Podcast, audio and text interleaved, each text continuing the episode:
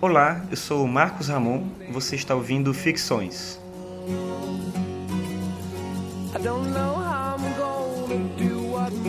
Ficções é um programa sobre filosofia e você pode acessar todos os episódios em arcano5.com.br/podcast.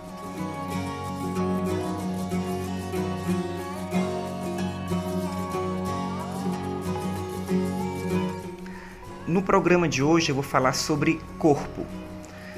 É, na tradição filosófica a gente tem o tema do corpo como um tema bem recorrente, uma discussão bem comum, no sentido da gente pensar a ideia de uma supremacia da cognição, da razão, da, da do pensamento lógico em relação a, a, ao corpo, ao sensível, ao aspecto material. Mas a pergunta é justamente o que significa ser um ser humano. Ser um ser humano é pensar, é raciocinar, é ser capaz de refletir sobre as coisas e isso de alguma forma, essa é a primeira pergunta. E depois, isso de alguma forma exclui o meu corpo, exclui aquilo que eu sinto, aquilo que eu percebo, aquilo que eu posso tocar, o que eu posso experimentar sensorialmente. Na tradição ocidental, é, filosófica, a gente tem essa discussão já em Platão.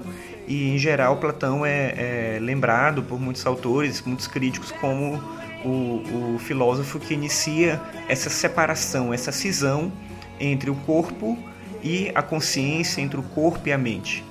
É, mas talvez em Descartes a gente tenha, digamos assim, o golpe mais duro, né? a, a, a perspectiva filosófica mais incisiva sobre esse tema justamente na percepção de Descartes sobre o cogito.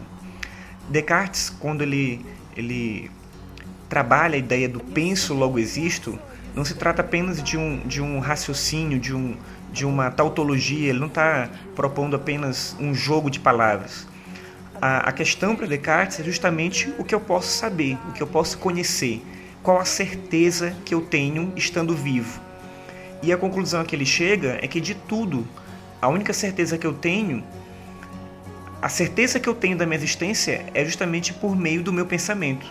Então eu não sei se os meus sentidos me enganam, eu não sei se eu estou sonhando, eu não sei se tem um gênio maligno que está controlando o mundo, eu não sei se estou numa realidade simulada, lá meio no estilo do Matrix.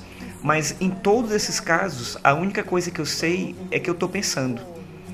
Se eu estiver preso dentro de um sonho, eu tenho que estar pensando para me reconhecer no sonho. Se eu estiver numa realidade simulada, eu tenho que estar pensando para estar lá. Se tiver um gênio maligno que controla o universo e eu estou dentro, eu estou pensando também.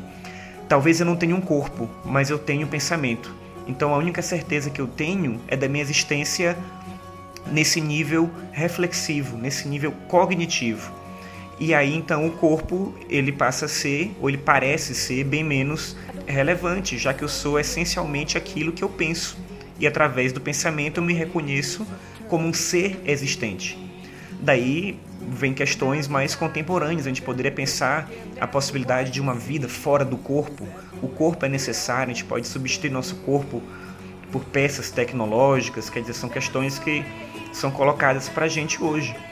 Então, é possível sermos apenas uma mente e sonhar com uma vida não corpórea? A gente pode imaginar isso? É, filósofos como Schopenhauer e Nietzsche é, certamente ficariam.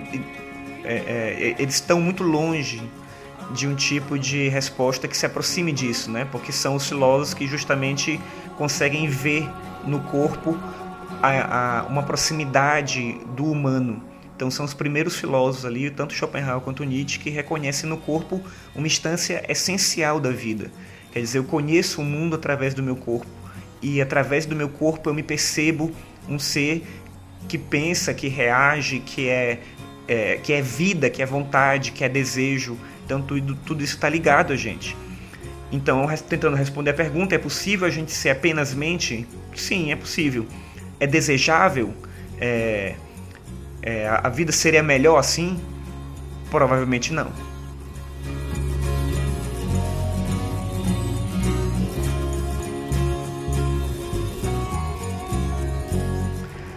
Bem, obrigado por ouvir o programa. Sou Marcos Ramon. Como eu disse antes, você pode acessar todos os episódios em arcano5.com.br barra podcast e o tema do próximo programa é música e filosofia.